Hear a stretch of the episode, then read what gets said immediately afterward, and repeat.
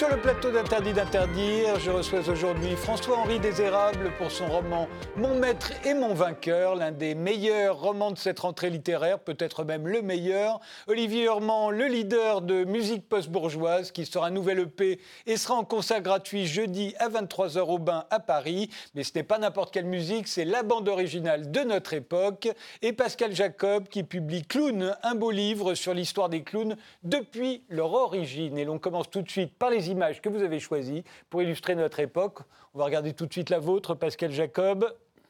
Alors dites-moi de quoi il s'agit. Alors c'est une, euh, photographie de Sébastien Salgado qui représente un, camp de réfugiés au Rwanda. Donc c'est une image qui date un petit peu, mais je pense que c'est une, euh, une question qui nous préoccupe. Et surtout cette image qui est à la fois terrifiante et en même temps on se dit qu'il y a une voie peut-être, il y a un ailleurs et que ça reflète bien cette, euh, notre désir d'aller vers un monde meilleur.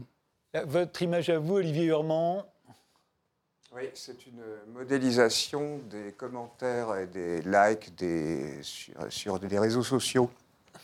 Et euh, ce sont des scientifiques français qui font ça. Donc le rouge et le bleu, ça, ce sont des choix, mais euh, ils partent d'idées qui sont commentées. Et en fait, il y a des interactions euh, ils vont, euh, ceux qui sont contre une idée vont aller choper des éléments et à, partir de ce moment-là les attirer dans leur camp.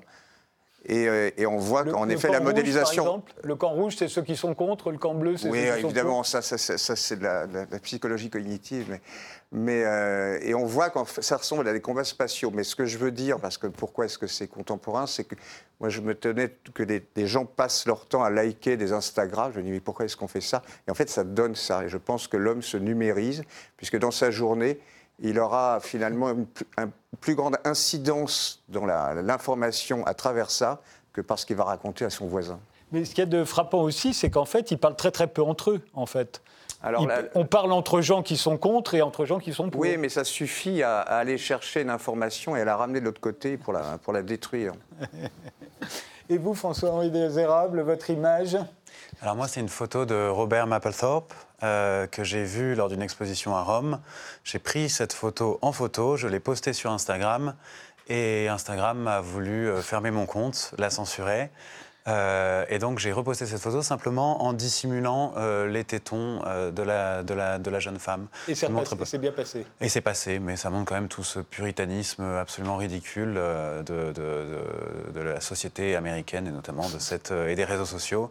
Et je me suis dit que Pas seulement américaine, parce qu'en fait, ils croient suivre un standard international. Bien sûr, bien sûr, mais bon, qu'ils essayent d'imprimer, et c'est pas mal de la montrer dans une émission qui s'appelle Il est interdit d'interdire. Absolument, et puis c'est une bonne introduction à votre roman dont on va parler tout de suite.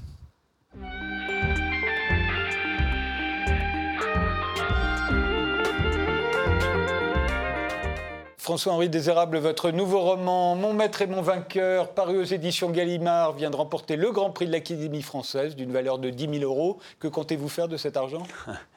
Euh, Jules Renard disait que le, métier des lettres est le seul où l'on puisse, sans ridicule, ne pas gagner d'argent. Alors la question, c'est qu'est-ce qu'on en fait quand on en gagne?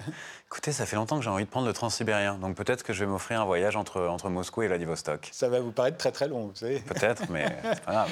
Alors moi aussi, euh, comme l'Académie française, je trouve que c'est le meilleur roman de la, rentrée. En tout cas, c'est le mieux écrit. C'est pour ça que vous avez choisi un thème rabâché, euh, le mari, la femme, l'amant. c'est pour montrer à quel point c'est bien écrit. C'est vrai que c'est un sujet assez éculé et que la difficulté justement d'essayer de renouveler un peu ce, thème. Euh, moi, j'ai essayé de le faire en imaginant qu'un homme qui est tombé amoureux d'une femme tire sur quelqu'un d'autre lors d'un mariage. On retrouve sur lui un revolver, qui n'est pas n'importe quel revolver, puisque celui avec lequel Verlaine a tiré sur Rimbaud en 1873. Et on retrouve également sur lui un, cahier euh, sur lequel il a écrit des poèmes. Et au juge d'instruction qui l'interroge, eh bien, il répond Vous n'avez qu'à lire les poèmes, tout est dans les poèmes. Le juge les lit, ne comprend pas grand-chose, convoque donc le meilleur ami de cet homme, qui est aussi l'ami de la femme dont il s'est épris.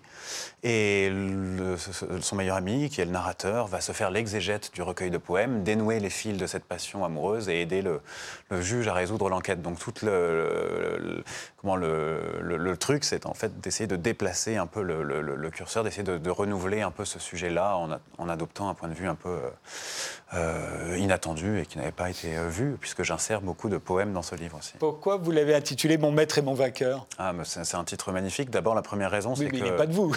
mais justement, c'est pour ça que je le dis. Euh, la première raison, c'est que Milan Kundera s'est accaparé absolument tous les meilleurs titres pour les romans d'amour. L'insoutenable légèreté de l'être, Risibles amours, La valse aux adieux, voilà des, titres que j'aurais pu donner, que j'aurais aimé pouvoir donner à mon livre.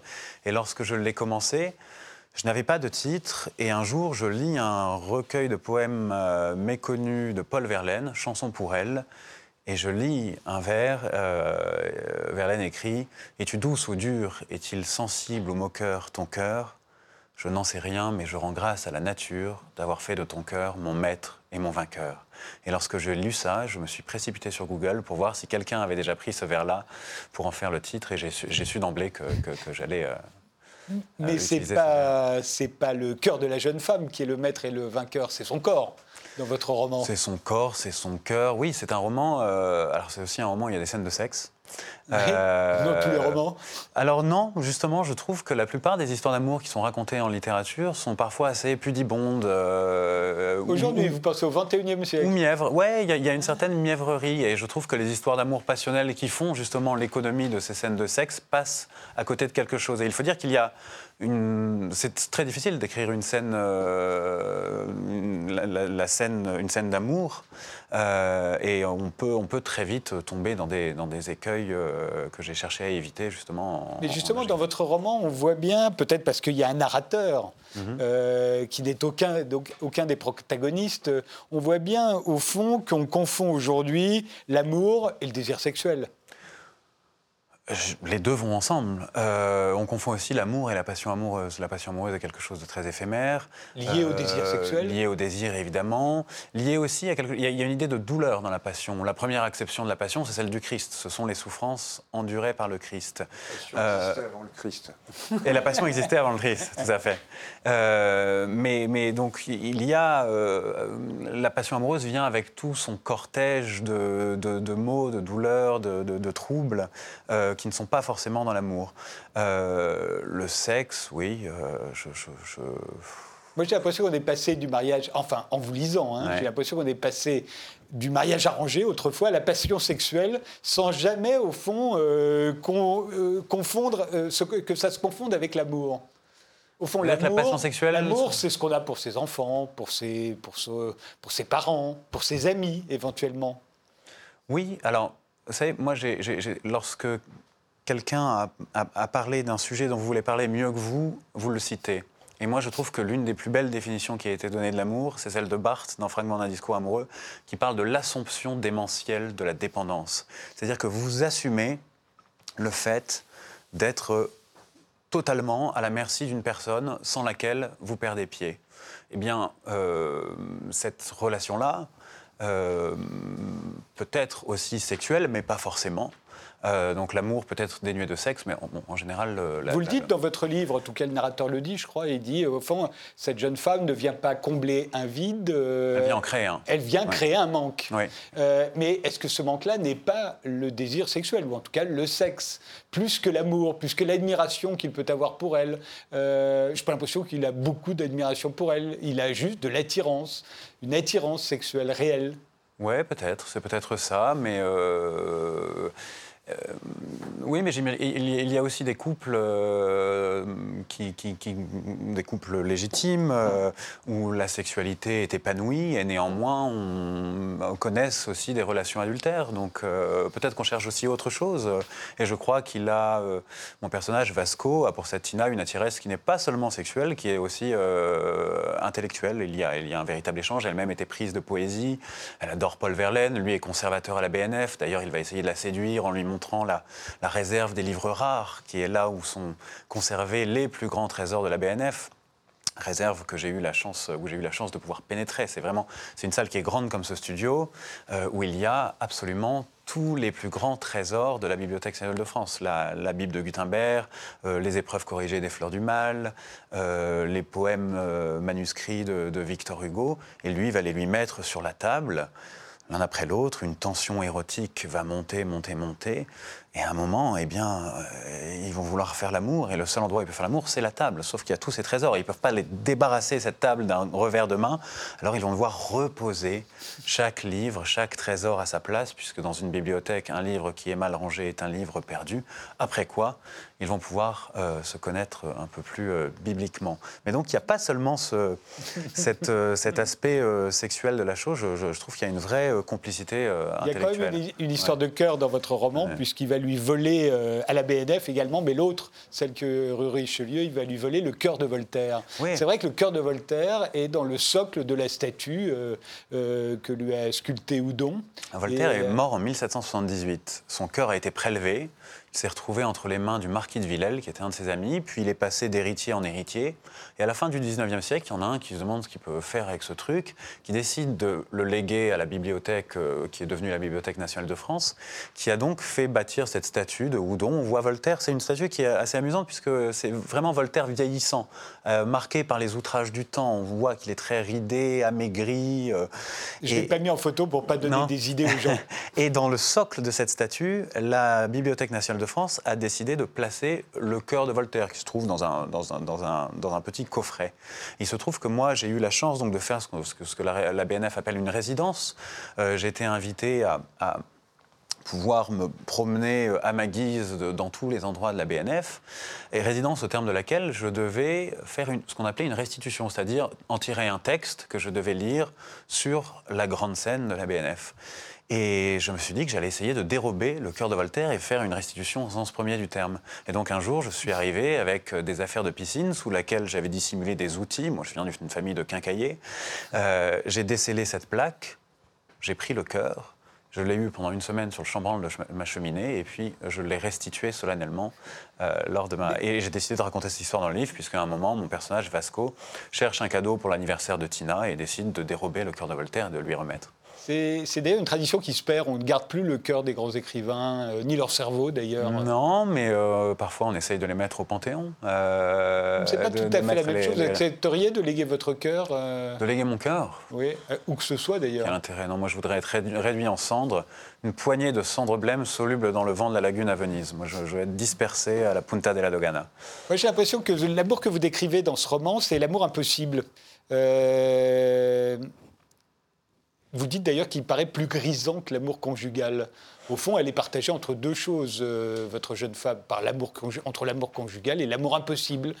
Oui, et, je fais une analogie avec le- comment, le verre régulier euh, qui est un peu comme l'amour conjugal, c'est-à-dire qui est soumis à certaines contraintes, euh, à certains impératifs. Alors pour le vers régulier, bon, on doit respecter, faire des alexandrins. Si vous faites un sonnet, vous devez faire deux quatrains suivis de deux tercets en alexandrin, avec alternance des rimes féminines et, et- et alternance des rimes masculines.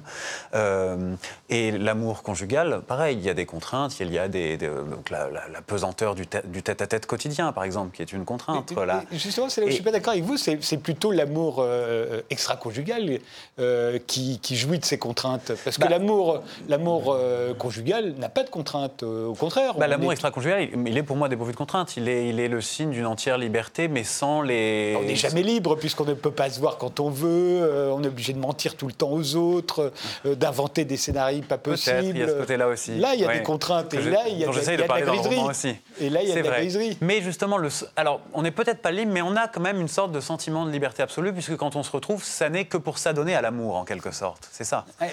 Et, et- et- D'où l'intensité. Et il y a cette même jouissance dans le, dans, dans le vers libre qui est dénué de contraintes, c'est-à-dire qu'on peut euh, simplement faire de la prose, la couper arbitrairement à la ligne et puis se réclamer du statut de poète.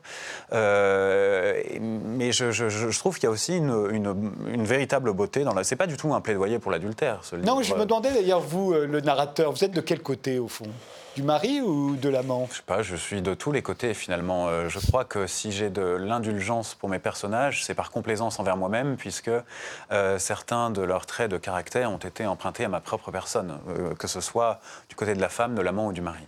Mais en les faisant, en les juxtaposant, comme vous le faites euh, dans certaines parties du roman, vous montrez bien à quel point il y a quelque chose d'injuste au fond. Parce que si j'emboutis votre voiture, euh, je vous dois des indemnités. Si je vous la vole, j'irai en prison. Si en revanche, euh, je vous vole votre femme, euh, et avec votre femme, vos enfants, et peut-être même votre maison, puisqu'elle gardera les enfants et la maison, au fond, je ne vous dois rien. Il ne vous reste plus que les yeux pour pleurer. Et au fond, alors volontairement ou involontairement, vous montrez ça. Vous montrez qu'il y a quelque chose d'injuste au fond là-dedans. Oui.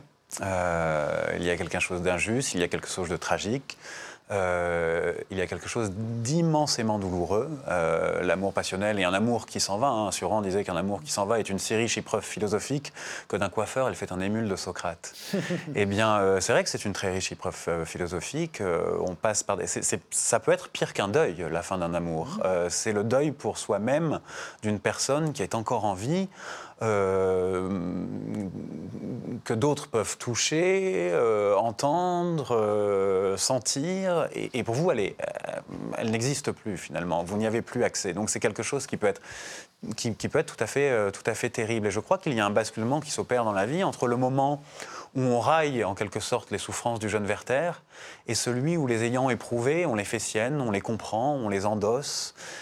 Euh, et, et, on ne prend plus le chagrin amoureux à la légère. Et c'est ça que j'ai voulu essayer de montrer, puisque cette histoire est une, est, une fiction. Euh, en revanche, euh, les sentiments que j'ai voulu restituer, je les ai évidemment éprouvés. Ils seraient totalement... Oui, comme nous tous. C'est tout à fait banal. Ce qui est, ce qui est nouveau dans votre histoire par rapport à d'autres romans qui ont pu traiter de la même affaire, c'est le smartphone. Le smartphone, c'est la boîte noire des couples aujourd'hui. Si vous accédez au smartphone de votre compagne ou de votre compagnon, euh, bah, vous savez à peu près dans quel état se trouve votre couple. Vous savez, c'est ce qui arrive au mari euh, dans, votre roman. Mm. Euh, mais pourquoi est-ce que, en l'occurrence, votre héroïne, pourquoi elle a tout gardé? Pourquoi elle n'a rien effacé? Ah, parce qu'on a sans doute un désir justement de consigner, de, consigner les, histoires que l'on vit. Au, euh, risque de, se faire découvrir. Au risque de faire tout voler en éclats. Et c'est lorsque Orwell, dans 1984, euh, parle du télécran, c'est-à-dire ce, euh, cet instrument de privation de nos libertés qui est gouvernemental, bon, ce télécran, finalement, on l'a aujourd'hui dans notre poche et de notre plein gré. Toute notre vie est consignée quasiment minute par minute. Euh, et, pour autant, on trouve ça tout à fait normal. Oui, mais on pourrait au moins effacer ce qui risque de nous, de nous confondre. C'est vrai, mais sans doute que...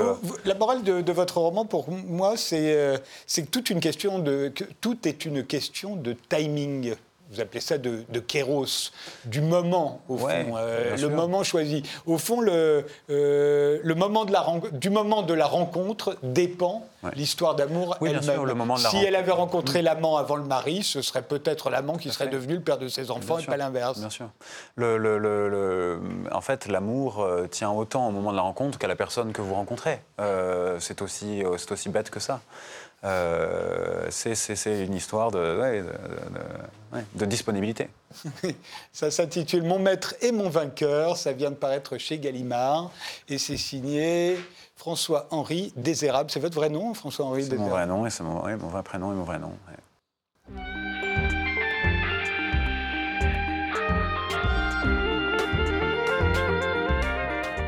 Olivier Urman, vous êtes euh, artiste plasticien, mais vous êtes aussi le leader et le parolier de musique post-bourgeoise qui sera nouvelle EP et sera en concert gratuit jeudi à 23h au Bain, la célèbre boîte de nuit parisienne.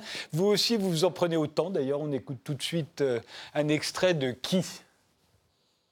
Le passé ne se promène jamais seul. Il avance à couvert du présent. Il poursuit, il enduit, il épaissit, il fige, puis il ramasse la mise.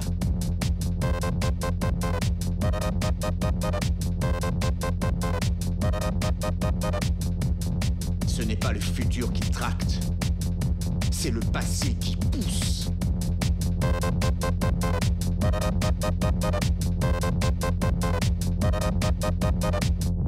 Le passé a un double des. Il sait où est planqué le digestif et il va tout enculer.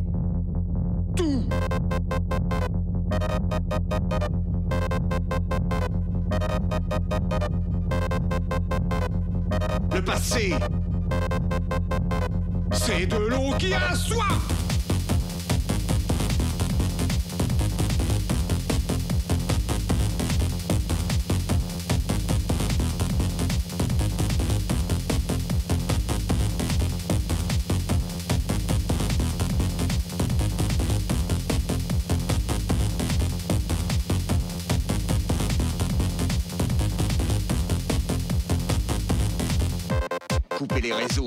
Rasez vos immeubles, annulez vos cartes de paiement, bouchez vos chiottes avec la tête s'il le faut.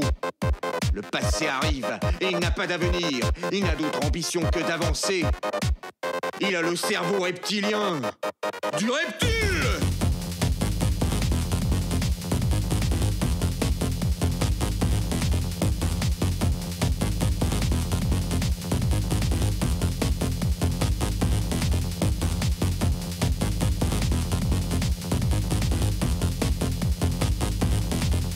Arrachons-nous avant qu'il nous arrache, dressons-nous avant qu'il nous dresse, dégageons-nous avant qu'il nous dégage, taisons-nous avant qu'il nous taise, oublions-le avant qu'il nous efface, oublions-nous.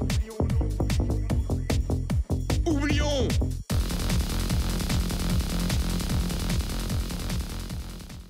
Ce n'est pas le futur qui tracte, c'est le passé qui pousse, c'est une bonne formule. Bah, euh, c'est du vécu. c'est du vécu, oui. Non, mais quand on, a, quand on s'aperçoit qu'en fait tout ne sera que du passé, c'est-à-dire que nous on développe des, des- des- des- des- des- on, on vit avec un avenir, mais pas seulement ça. L'humanité, la Terre elle-même, or, elle a, elle a une durée de vie, l'univers a une durée de vie, et euh, tout Très va être supérieur au nôtre. oui, mais qui sera quand même englouti. Et normalement, il devrait ne plus rien y avoir à, à la fin. Et tout devrait être englouti par, par cette vague de passé qui finalement nous, nous attrape, nous, là. Tout, on va- elle est là, elle est sur nous.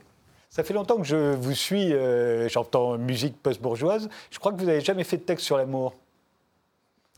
Il y en a un, mais euh, je, je, euh, il y en a un que, que je fais pas parce qu'en fait, il est trop. euh, alors, je ne sais pas si c'est vulgaire ou. C'est un, un type qui, je peux en parler, c'est un type qui, qui veut déclarer son amour à, enfin, un homme, en l'occurrence femme, on est dans des, dans des poncifs, mais. Et euh, il, le dit à travers des textos, il a un problème avec son balai de, de chiottes qu'il a cassé dans les toilettes. Et il en profite pour déclarer euh, des, euh, des- Ouais. des- enfin, lâcher des, phrases d'amour à travers ce- ce- ces problèmes de, de, cassés dans les chiottes qu'il n'arrive pas à nettoyer, toi- ses Je comprends mieux maintenant pourquoi vous ne l'avez pas sorti. Ouais, j'ai Parce arrêté. que normalement, l'amour, c'est vraiment c'est dans les premiers textes qu'on écrit, quand on écrit des textes pour les, Oui, pour les scander. je les ai faits quand j'avais Voilà. 18 ans. Mais c'est assez rare qu'en fait, on, fasse, on commence à faire une petite carrière musicale sans jamais aborder la question. Ça commence à, ça commence à se voir. J'a- J'aborde que des questions existentielles, en fait. Pas Ouais. Je suis plus dans, dans l'expérience de la vie que dans le, que dans le commentaire de- du sentiment. La musique post-bourgeoise, c'est la bande, bande originale d'une société embourgeoisée malgré elle? C'est euh, de Et- dire que d'abord, on est. euh, moi, je considère qu'on est tous bourgeois parce qu'on consomme tout. Enfin, la nature de l'homme, elle est tout consommée. La pr- première, la première des choses, c'est le temps. C'est-à-dire, que je me suis rendu compte que tout était du temps uniquement. On pourrait considérer notre vie uniquement en, addition d'heures. Et cette émission a une durée, elle a une entrée, elle a une sortie. C'est donc du temps. On pense qu'on fait une émission, mais on passe du temps de toute façon. Et euh, maintenant, j'ai oublié la question. Alors. C'est est-ce que, euh, est-ce que notre société s'est embourgeoisée malgré elle? Ah non, Et non, est-ce mais ça, c'est- fond, vous, vous, Oui. lui, vous, lui, vous lui intimez quasiment l'ordre, en tout cas, vous lui conseillez euh, d'en sortir quoi, de passer après, non, mais c'est de se rendre compte qu'en effet, le- je pense que, le- alors là, je ne sais pas si ce sont des domaines que je maîtrise moins, mais je- ce, ce terme de post-bourgeoisie, il est venu après un. Il y avait eu un incident, un clochard en avait tué un autre parce qu'il lui avait piqué son carton sur lequel il dormait sous un pont. Et, euh, je, me suis dit qu'au fond, la, notion de propriété, elle démarrait même quand on n'avait rien. Et que, par exemple, un- je suis assis sur un coussin. Si c'était des clous, je, je dirais, il n'y aurait pas un coussin. On a envie d'améliorer notre vie. C'est dans la nature, en fait. La bourgeoisie, c'est de l'hygiène. Euh, on a fait des. Savez-vous que nous avons passé euh, faire un test euh, machin euh, Covid pour venir s'asseoir ici Savez-vous ça? Qu'on nous a mis un truc dans le nez. Le savez-vous? Et donc la bourgeoisie, c'est de l'hygiène. C'est, être propre pour ne pas transmettre de maladies, manger sainement, dormir proprement pour éviter les punaises. Enfin, c'est dans la nature humaine l'embourgeoisement. No- notre humanité sans bourgeoise il n'est plus question de, de- de- de se, de- de- de se sentir en dehors de ça. On est bourgeois. Pascal Jacob, le cirque aussi, c'est embourgeoisé euh Je ne crois pas, non. Je ne crois pas. Non, ça reste vraiment un univers en marge, dans le bon sens du terme. François-Henri Désérable, bourgeois, vous êtes embourgeoisé, vous? Moi? Ouais. Est-ce que la littérature est. Non, non, vous, vous avez dit que vous venez d'une famille de cacaillers. Est-ce que depuis Mais moi, je, suis écrivain, je gagne 10% par livre. C'est très difficile de s'embourgeoiser en étant écrivain. Ah Parce que je suis à la recherche d'un certain confort. C'était pas mal le truc, il y a le coussin et les clous, effectivement. Euh. Mais c'est Rousseau qui disait que le, le, premier euh, ayant euh, trouvé un terrain, ayant mis des barrières, ayant enclos le terrain, fut le vrai fondateur de la société civile. Bah, c'est la même idée, c'est-à-dire on cherche à avoir une petite parcelle euh, à nous. Mais euh, quand tu dis famille de quincailliers, vous tout, le monde était quincaillier, donc hein, on est d'accord. De, grand-père en fils, en, effectivement. On fait une pause, on se retrouve juste après.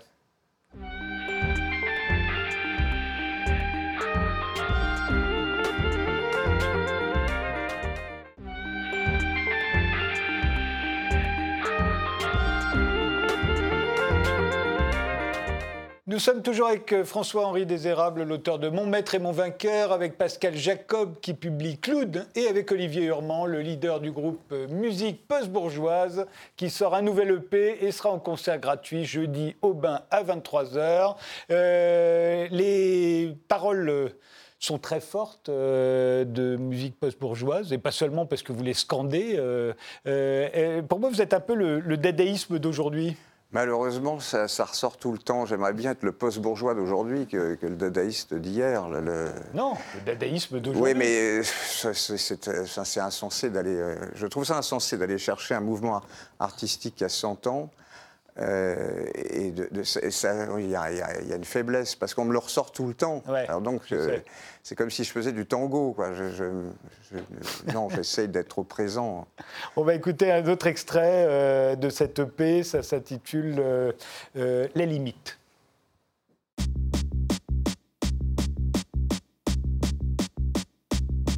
Je ne trouve pas de limite à l'ennui.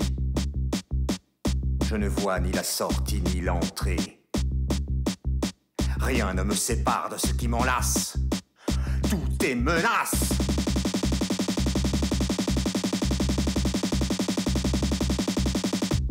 Autour de moi, tout est mou. Les objets durs sont mous, et les objets mous sont encore plus mous. Tout se bourre, tout se mouche, tout se pyrotechnique.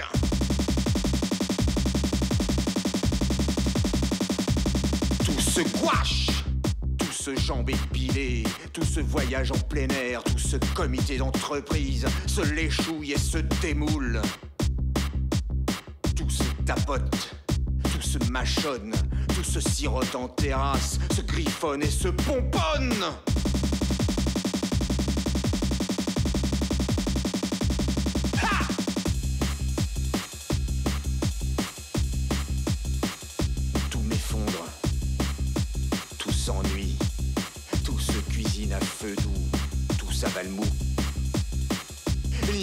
Sur quoi je puisse adosser mes épaules sans tomber dans l'oubli. A rien sur quoi je puisse asseoir mon fessier sans passer à la postérité.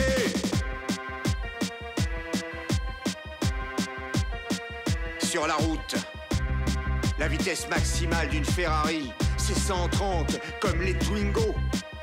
C'est la loi, la loi a ses limites, la loi a ses péages. Crever ses deux pour s'en faire un manteau. Autant s'asseoir à l'arrière pour dormir au volant. Tout perd de l'avance. Tout se traîne en retard. Tout se distance de freinage. Tout se retrousse et se recule. Vous trouvez qu'on s'emmerde de plus en plus fort? Euh, on a, oui, c'est une faculté de pouvoir s'emmerder de plus en plus fort. C'est lié à une culture personnelle. Hein? C'est un goût. Non, parce qu'il arrive plein de trucs. On nous annonce la fin du monde, etc. etc. oui, bah, c'est toujours la même fin du monde. Enfin, je veux dire, ça se répète. Donc, euh, plus on le comprend, plus on s'emmerde. Parce que cette fin du monde qui arrive, on fait ah, allez, encore une fin du monde. Souvent, euh, on dit qu'aujourd'hui, les, les, les, jeunes dansent sur la même musique que leurs parents. C'est vrai qu'on n'a pas inventé grand-chose euh, depuis 25 ans. Il n'y a pas de vraie rupture musicale, peut-être à part vous?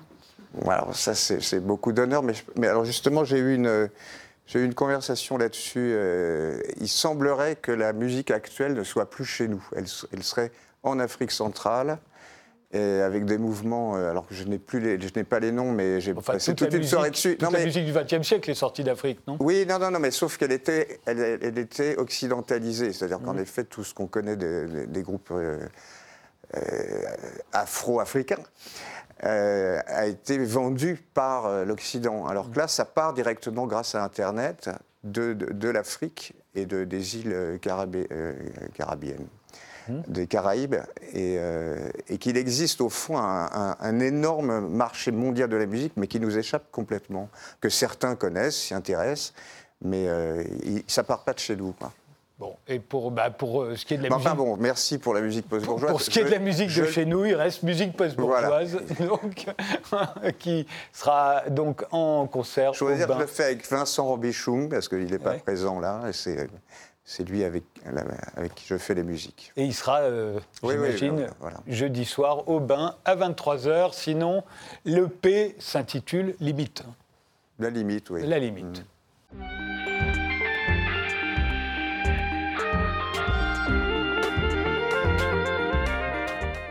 Pascal Jacob, vous êtes directeur artistique du Cirque du Phénix à Paris, qui présente actuellement Gaïa, un show acrobatique exécuté par 40 artistes de sexe féminin et qui accueille chaque année le Festival mondial du cirque de demain, dont vous êtes également le directeur artistique. Et vous publiez Clown, une coédition entre le Seuil et la BNF d'ailleurs, euh, sur l'histoire des clowns depuis leur origine. Euh, le mot clown, euh, dites-vous, est employé depuis le XVIe siècle. Alors quel est son rôle dans le théâtre élisabétain et pourquoi est-ce que le clown, à un moment, euh, quitte la scène du théâtre pour euh, se réfugier dans les foires d'abord, puis sur les pistes du cirque euh, bien plus tard? Alors, son rôle, son rôle premier, c'est la rupture, en fait. C'est vraiment une espèce de, liberté totale. En plein milieu de la tragédie, on fait entrer le clown, littéralement, pour... euh, Mais même pour- dans du Shakespeare. Ah, euh, dans, les toutes premiers, dans les toutes premières pièces, oui. Et ensuite, Shakespeare, qui, comme beaucoup de dramaturges de l'époque, n'en pouvait plus, évidemment, a obtenu que les clowns soient intégrés dans la trame de la pièce. Donc, dans la plupart des pièces de Shakespeare, vous avez le rôle. Le clown est un rôle, en fait. Hein et, euh, et à partir de ce moment-là, évidemment, les clowns s'amusent beaucoup moins. Ils ont moins de liberté. Donc, le plus célèbre de tous, Kemp, va quitter la, la scène élisabéthaine, va quitter la troupe de Shakespeare pour aller euh, s'exprimer et s'épanouir en, en toute indépendance. Et c'est lui qui va euh, euh, planter ce germe du clown qui deviendra le clown de piste et le clown de cirque. Et au même moment, au XVIe siècle, en Italie, il y a l'arlequin. C'est ça, il y a la commedia dell'arte, et c'est assez troublant de voir que deux formes théâtrales sont parfaitement contemporaines, sont parfaitement voisines, s'ignorent complètement évidemment, et, euh, et donc la commedia dell'arte va survivre, parce qu'aujourd'hui, si vous demandez euh, à n'importe qui euh, de vous dessiner un motif d'arlequin, il va immédiatement l'idée va jaillir, alors que le théâtre élisabétain, euh, finalement, il, Le, le motif d'arlequin, d'ailleurs, il faut le rappeler, vous, le- vous le faites dans votre livre, ce sont des rapiècements. hein. Absolument. C'est- la, la- la métaphore de la de l'avarice de son patron en fait. Euh, Ouais. Chaque fois qu'il y a un trou, le- on trouve un, un morceau d'étoffe et on, on complète. euh. Alors après, évidemment, l'arlequin romantique, il est beaucoup plus géométrique, mais initialement, là, un, un bel arlequin, c'est un arlequin euh, multicolore finalement. Et, et en France? Pas de clown en France. À ce moment-là, je parle. Vous avez les farceurs, des farceurs qui, euh, du- depuis le théâtre médiéval, consistent la- la- la- à, à- à farcir réellement le mystère, donc qui est l'incarnation, l'évocation de la passion du Christ, et on, on- on insère, on intègre, on farcit en fait, dans une certaine mesure, de moments parfaitement iconoclastes parfois. Et, euh, et donc ces petits instants de rupture, encore une fois, sont la- la- la- la- l'essence, la, veine comique que l'on peut trouver en France. Puis ensuite, ben, c'est tout est dans tout, puisque les, Il y a le Pierrot aussi. alors, le Pierrot est beaucoup plus tardif, mais les, les Italiens vont venir en France. Les Italiens vont fasciner Molière, vont fasciner Marivaux. Hein, ça n'est pas par hasard si le personnage d'Arlequin traverse l'œuvre de Marivaux. Et Molière, Molière a, vu évidemment euh, euh, les comédiens italiens, il s'en est, nourri, il s'en est inspiré. Enfin, il y a une scène magnifique dans le Molière de Mnouchkine où on, voit le jeune euh, Poquelin euh, devant des, acteurs de tréteau dans une rue qui sont des acteurs italiens et il- on voit qu'il est, il est bouleversé. Le, le- le Pierrot, on dit aussi le Jean-Baptiste. Oui, bah parce que c'est Jean-Baptiste de Bureau, parce qu'évidemment, cette On s'en affiche- souvient, c'est l'affiche des Enfants du Paradis. Enfants du Toutes Paradis. Ces, ces illustrations sortent de votre livre. Voilà, cette scène sublime, évidemment, de, de- de- de Jean-Louis Barrault incarnant euh, Jean-Baptiste de Bureau sur, euh, sur la scène du, du, du Théâtre des Funambules. Enfin, c'est vraiment un moment, euh, un moment de beauté pure. Quoi. Donc là, on est dans la pantomime. Hein. On est dans la, dans la pantomime, absolument, parce que ça correspond à une période où les, les, acteurs, certains acteurs, certains comédiens, et évidemment, a fortiori les, les acrobates, les saltimbanques, n'ont pas le droit de s'exprimer. Hein, c'est réservé à quelques théâtres privilégiés. Donc, inévitablement, il faut trouver des subterfuges. Le mime en est un. Euh, l'utilisation d'onomatopées. Enfin, on trouve, on trouve toutes sortes de moyens pour euh, continuer d'exprimer le théâtre sans avoir recours à la parole. Il y a Jean-Baptiste Dubois aussi dont vous parlez, qui est le clown du cirque de Philippe Astley euh, en 1780, euh, le premier cirque moderne au fond. Hein. C'est ça, absolument. Et Jean-Baptiste Dubois, là, c'est vrai que l'histoire l'a un peu oublié. Et euh, on a tendance toujours à penser. Là, vous avez retrouvé une affiche. Voilà. Hein, toujours... Son nom y figure en tant que clown. C'est ça, absolument. Et c'est semble-t-il la première fois qu'on utilise ce mot-là au cirque. Hein, puisqu'évidemment, Shakespeare l'a mmh. largement utilisé. Et, et c'est vrai que l'histoire a été un peu avare avec Jean-Baptiste Dubois. On l'a, un peu zappé, en fait. On pense toujours à Grimaldi, qui est un des, le grand clown, la figure clownesque euh, d'origine italienne, mais qui a fait toute sa carrière en Angleterre, sauf qu'il n'a jamais mis les pieds sur une piste de cirque. Donc, euh, il, y a, Tom Belling aussi, qui crée le personnage d'Auguste. Oui, ça c'est une histoire magnifique aussi. Euh, ces histoires, le, cirque est nourri de, de légendes, d'histoires merveilleuses. Et effectivement, un type qui trébuche, qui s'étale, qui fait rire, et parce qu'on est à Berlin, parce qu'en argot berlinois, idiot se dit Auguste, on, l'interpelle, on le traite d'idiot, et en fait, on le traite d'Auguste, et quand il se relève, eh ben, il est transfiguré. Il est devenu un autre, un personnage. Mais vous dites aussi que c'est lui qui va faire euh, valoir. Euh, euh, enfin, c'est lui qui va, au fond, inciter à la compassion pour celui qui tombe. il est le premier aussi à se déguiser en clochard, au fond. Oui, mais parce que, parce que le, le, clown, si on, devait être puriste, le clown, c'est le, clown blanc. Donc. A-t-on envie de s'identifier à ce clown qui finalement commande, organise, dirige, alors que l'Auguste, il trébuche, il fait sourire, il, il émeut, donc c'est peut-être à lui qu'on a envie de, s'attacher davantage. Et je pense que la force du duo clownesque, elle vient de là, elle vient de ce, de ce rapport de force, de ce personnage qui, euh, qui en trébuchant, euh, incarne l'humanité tout entière. Mais il y a la, figure de la pauvreté aussi, qui traverse à la fois Harlequin, qui traverse l'Auguste. Euh, on a l'impression que c'est inséparable. Le clown est forcément faible, euh, vulnérable et pauvre. Fragile probablement. Fragile et, euh, effectivement qui construit, qui construit son, son, rôle, son personnage et son comique à partir d'artifices minuscules. Et euh, la plus belle incarnation, évidemment, c'est Chaplin, le, vagabond, le tramp, le hobo, qui va, qui va inspirer, euh, après, la, après la crise de 29, des, personnages, notamment aux États-Unis, euh, qui, vont, qui vont justement incarner des, des vagabonds sur la piste. Jusque-là, on les considérait comme dégradants pour l'image du cirque. Après 29, parce que c'est normal de voir des, des, gens qui errent, qui ont tout perdu, qui sont sur les, sur les routes d'Amérique. On considère finalement qu'ils incarnent une partie de la société. Et, ces personnages comme Emmett Kelly, comme Otto Gribling, vont, vont être d'une poésie absolument incroyable. Mais ils sont seuls. Leur clown blanc, c'est le public. Mais si on revient un, peu avant, euh, vous parlez des les premiers clowns sont pour vous des, athlètes euh, du rire, mais au sens littéral. On va voir, euh, on va voir des images où effectivement on a l'impression qu'ils sont, ils surgissent, ils bondissent, ça part dans tous les sens les clowns. Oui, parce que au 19e siècle. Parce que le cirque est physique parce que le cirque et le, répertoire, le vocabulaire s'écrit à partir de l'acrobatie, donc la maîtrise du corps, et que les, clowns, notamment les premiers français, on pense à, Jean-Baptiste Auriol par exemple, ou les, ou Lonely un peu plus tard, qui eux ne sont pas français, euh, leur comique est basé justement sur cette espèce de, déflagration euh, physique, d'énergie pure, brute, et, euh, qu'ils parsèment d'effets comiques supposés comiques, parce que les Lonely, ils explosent littéralement la, scène, ils s'explosent eux-mêmes, ils se, ils se battent, ils se filent des coups de hache, etc. Enfin, c'est, Mais les gens rient, parce qu'évidemment, on est dans, dans l'irréalité la plus, la plus totale. Et, Auriol est un sauteur prodigieux et en même temps, euh, il, est, il, est, vêtu comme un bouffon et il, il, émet de petits cris et les gens sourient en le voyant alors qu'il est, il est capable de faire un saut périlleux, de retomber droit dans ses, dans ses pantoufles. Au fond, la difficulté pour les clowns, ça va être de se rendre euh, indispensable parce qu'au départ, ce sont des faire-valoir. C'est ça. C'est ça. Ils mettent en valeur les acrobates. Les, il, y a, cette ambiguïté. En fait, on, pourrait penser que l'acrobate est le surhomme hein et euh, le monsieur loyal est l'homme Et le, clown et l'Auguste sont les sous-hommes dans une, certaine, dans une certaine dynamique. Ils sont là effectivement pour, dans, dans leur façon d'être contrefaits volontairement, ils sont là pour valoriser ce que l'acrobate incarne, c'est-à-dire une quasi-perfection euh, physique. Et euh, alors, le, le- comment est-ce qu'il va prendre le pouvoir, le clown? Parce qu'il lui faut à un moment prendre le pouvoir, s'il ne veut pas être constamment le faire valoir des autres. Bah, en fait, l'histoire est, est- est bien faite. Euh, L'Auguste va s'affranchir de son clown et euh, va prendre le pouvoir seul. L'image de Grock, effectivement, qui est un des, un des tout premiers à avoir abandonné son clown. Le Ah, clown, le clown blanc. Le clown entendez. blanc, son partenaire autoritaire. Ouais. Et, et Grock euh, a construit un numéro de 45 minutes. Donc en fait, il n'avait plus besoin de personne, presque plus besoin d'autres artistes.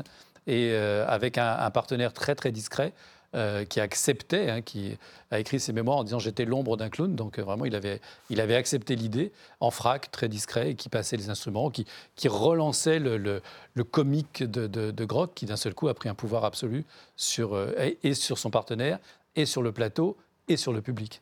On dit que le duo entre le clown blanc et l'Auguste, au fond, c'est Fouti et Chocolat qui l'ont inventé au tournant du XXe siècle. Absolument, et c'est une C'est dualité- vrai? C'est une dualité très étrange où Foutit en fait a perçu euh, parce que Chocolat en fait c'est une histoire d'un un, un enfant d'esclave qui, qui s'est échappé, qui a été euh, qui est arrivé avec un marchand à Bilbao, un marchand espagnol, qui s'est trouvé engagé par un, un premier clown anglais qui l'engageait comme serviteur en fait, comme comme valet qui l'a amené à Paris et Foutit qui était à ce moment-là également à Paris au Nouveau Cirque s'est dit mais on peut pas laisser ce garçon qui a une espèce de, talent naturel et il a pressenti que, que Raphaël Padier, que Chocolat pouvait aller bien au-delà que d'être simplement un, valet. Et, euh, et ils ont forgé euh, ce duo euh, impossible et en même temps, et en même temps d'une extraordinaire acuité.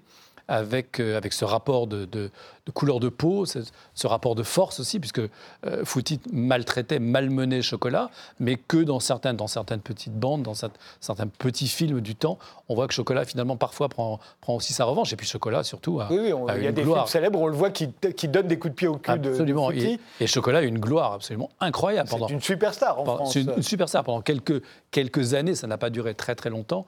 euh, pendant quelques années, euh, il, a été, il, a été, il, a, il a incarné vraiment le, le- nouveau cirque, celui Et c'est de là que vient l'expression clown blanc pour Fouti. On l'appelle le clown blanc parce qu'il est blanc et que Chocolat est noir. Non, le, le, le clown blanc, c'est vraiment la, Ah bon. la, la- raison. Si, vous voulez, le, le premier, c'est Thespis, l'inventeur de la tragédie euh, dans l'Antiquité grecque, qui, pour, euh, pour euh, unifier son visage, se passe du blanc. Et ensuite, on voit cette, cette, cette manière de, de- de transformer, de transcender son visage. On la retrouve dans, dans certaines figures de l'esprit des morts dans le théâtre médiéval. Cette idée de se recouvrir de blanc et, de structurer les lignes à nouveau avec un peu de, noir, un peu de rouge, elle traverse en fait toute l'histoire du théâtre, mais presque toute l'histoire de la, représentation. Et, les clowns, naturellement, après, après De Bureau, etc., et avec De Bureau, vont, profiter de cette unification. Il y a un Jean Farine aussi, comme son nom l'indique, qui s'enfarinait le visage pour, euh, pour se dissimuler, en fait, et, incarner autre chose. Vous êtes sensible au clown, euh, François-Henri Désérable Alors, euh, on en voit pas mal dans les médias aussi aujourd'hui. Enfin, ils sont invités sur les plateaux télé. euh, et en général, ils parlent de politique. Ah oui, C'est comme ça que vous le voyez. Mais vous. je, je suis moins sensible, je suis plus sensible à ceux dont vous parlez plutôt qu'à ceux que je viens d'évoquer. Vous aimez les clowns, euh, Olivier Roman Euh, a priori, comme ça, non. Non? Euh, euh, je suis dérangé, oui. Euh, c'est sans doute parce que moi-même, j'ai une expression un peu clownesque dans mon- Et euh, je suis très en limite et ça me reflète un peu, je- donc ça me dérange. ouais. Ils ont moins la cote, les clowns. euh, Ils peuvent même faire peur aujourd'hui. Stephen King s'en est servi à plusieurs reprises. Il y a la couleurophobie qui est en fait qui a maintenant a donné un nom sur la terreur face aux clowns. Donc euh, c'est devenu presque une pathologie d'avoir peur des Mais clowns. il y a eu des peintres qui en ont abusé aussi, il faut bien reconnaître. Oui, mais qui les ont magnifiés aussi, parce que même les, même les formes les plus sombres, euh, je pense à, à Rouault, euh, ces tableaux sont absolument magnifiques. Rouault, ça va, Buffet, c'est un peu moins. Oui, il y a une, ben, en même temps, il y a une espèce de, de- il y a une grandeur du personnage qui. Où est-ce qu'ils en sont, les clowns, aujourd'hui? Où est-ce qu'ils en sont ou est-ce qu'elles en sont? Parce que je crois que. Il y a des femmes, fait, effectivement. Ah, c'est j'ai- pas il y a des femmes. Je pense que l'avenir du clown, c'est la femme. C'est la femme Ah Ouais, il y a de, de plus en plus de, de, de- de femmes clowns. Moi, j'aime bien le mot clown avec un ES plutôt que clowness ou femme clown. Mais euh, oui, oui, il y a une, euh, il y a une vraie. ah, Enfin, on on c'est pas un courant, c'est carrément. Il y a une. Il y a, il y a un- les femmes prennent leur parti dans cette. Dans votre livre, il y en a une, c'est pas cette photo-là, c'est la suivante. Il n'y en a pas 50 hein, euh, en photo dans le livre. Hein. Euh, j'en ai trouvé une. Ah, il a fallu faire des choix. On, est, on, a été très très malheureux évidemment, mais il y en a beaucoup. Il y en a beaucoup. Euh, Adèle notamment, mais, Roselyne Guinet. et puis, je pense puis évidemment Annie Fratellini qui a marqué, qui a marqué son temps et, au-delà de son temps. Et on évoquait tout à l'heure le théâtre Ariane Mouchkine qui a, qui a créé le spectacle Les Clowns aussi, où il y avait de nombreuses femmes sur scène. Mais, mais ce que j'entendais, à part si l'on met à part le fait qu'il y a des femmes aujourd'hui, est-ce que l'art du clown a changé? Qu'il évolue Il évolue, il, retrouve probablement ses racines politiques. C'est-à-dire que tout à l'heure, en, évoquant les, les, clowns politiques, mais à une époque, les clowns euh, s'inspiraient véritablement de la politique au sens du quotidien, de gérer la ville, euh, pour, pour écrire leur scénette. Il y a un clown euh, soviétique, Karandach, crayon en russe, qui chaque jour dans le journal notait les des faits marquants et les restituait sur la piste avec, Donc ils ont inventé au fond le, métier de chansonnier. Une sorte de, satire, effectivement, mmh. absolument. Là, vous avez, vous avez une image absolument magnifique, c'est-à-dire vous avez Arletty, et puis, et puis vous avez, on ne voit pas sa tête, mais c'est Patrice Chéreau. Patrice Chéreau qui donne une classe, une masterclass avec des clowns. Et ça, je pense que c'est un, moment absolument incroyable. Mais oui, oui, les, des femmes clowns, il y en a énormément. Et des, femmes clowns qui, s'approprient évidemment le personnage pour aller vers une dimension plus sociale, plus proche de nous. Euh, je pense que c'est une, une, dimension euh, tout à fait contemporaine. Il y a, vous parliez de Chaplin, euh, c'est pas le seul qui a importé au cinéma la clownerie. Non, il, en, est probablement un des précurseurs, mais Laurel et Hardy, etc. Mais aujourd'hui, alors vous allez me dire, c'est facile de dire que tout est dans tout, mais euh, Astérix Obélix, euh, c'est un duo clownesque. Euh, Tintin, le capitaine Haddock, évidemment. Et puis dans des séries américaines, moi j'ai frappé par la série euh, Rome sur, la chaîne HBO, avec les deux, soldats, les deux, les deux légionnaires romains. Il y en a clairement un qui est l'Auguste de l'autre. Enfin, il y, a vraiment cette cette dualité qui parcourt complètement, euh, complètement notre histoire et notre. Mais on a toujours l'impression que l'art du clown, c'est un art muet. On a tort? On a tort et on a raison parce que euh, effectivement, on passe beaucoup par le par l'expression, l'expressivité, mais que à partir de 1874, à, partir du, moment euh, où la fin du Second Empire et la, fin des, lois sur les privilèges, euh, la parole circule et, les clowns s'en emparent. Et à partir de ce moment-là, la parole est aussi un moyen d'expression. Ça n'est pas forcément le, seul. Je pense, à, je pense à un clown euh, comme David Shiner, notamment, qui n'a jamais utilisé le, mot, ou un clown comme Sol, Sol, Marc Favreau, qui lui était un clown parleur. Mais euh, il fut un temps au XXe siècle où des clowns étaient d'immenses stars. Euh, on parlait de euh, tout à l'heure, on pourrait dire en France chez Zavata. Oui, les Fratellini. les Fratellini, Fratellini c'était vraiment des très très grandes stars. Il y en a encore, ça? L'impression que ça a disparu. On a probablement, j'imagine que la, notion de vedettariat euh, pour un, est plutôt aller vers les acteurs comiques, ou, ceux qui, en tous les cas, à un moment donné de leur carrière, font ce choix-là. c'est vrai que le, cirque véhicule une tradition d'humilité, que peut-être effectivement que les Fratellini, Grimaldi aussi en son temps, euh, ont, été, ont été finalement des, des, étoiles filantes dans, cette, dans cet univers-là. Le, cirque a fabriqué des stars dans tous les domaines, euh, des acrobates. Euh, plutôt moins que dans d'autres formes. Effectivement, il y a eu quelques, quelques, quelques artistes extraordinaires, comme Lila Leitzel, par exemple, un numéro d'anneau. Aujourd'hui, on a du mal à, y croire, mais cette femme qui, faisait, qui était de toute petite taille, qu'un géant amenait dans ses bras sur la piste, dans un chapiteau à trois pistes américain. Donc vous imaginez ce que ça signifie, avec 10 000 spectateurs, toute seule minuscule silhouette qui montait euh, au fait du chapiteau avec des anneaux, de simples anneaux, euh, enfin de simples, des anneaux euh, de gym, et elle faisait un numéro et la salle était bouleversée et debout à la fin. Ça, a été une, immense star sur un, numéro dont qu'on ne voit pratiquement plus jamais aujourd'hui. Donc effectivement, il y, a, quelques personnages, Rastelli évidemment le jongleur phénoménal, mais et les clowns dans ce petit panthéon circassien, je pense que les clowns occupent la première place. Ce sont les Américains qui ont inventé le cirque itinérant? Non, les Américains ont inventé le chapiteau, donc qui a contribué à, accentuer le phénomène d'itinérance, mais en fait le cirque il est né dans la pierre hein, dans des, euh, pendant presque un siècle. Comme le, en le cirque d'hiver à Paris. Tout à fait. pendant presque un siècle en Europe, les troupes voyageaient d'un bâtiment à l'autre. Donc un peu comme des troupes de comédiens qui allaient d'un théâtre à l'autre. Et les Américains ont, simplifié la vie du voyage en, en créant une salle autonome qui permettait une, très grande liberté d'installation, d'implantation. Donc le cirque Zigan, tel qu'on se l'imagine, euh, prédécesseur du cirque, du cirque américain, non, c'est le contraire au fond. Les Américains ont amené cette mobilité-là, l'hypermobilité, oui absolument, les Américains ont amené ça. Et, euh, ensuite, l'Europe a, vraiment suivi, sans forcément toujours copier, mais on a gardé cette, euh, cette, finalement cette liberté totale de pouvoir s'implanter n'importe où. Ah, les, premiers chapiteaux américains, en fait, c'était des ballots de toile. On coupait un arbre, n'importe où on arrivait, on n'avait même pas besoin de transporter le mât. On coupait l'arbre, on, mettait on plantait l'arbre, on, installait la toile et on avait un, chapiteau.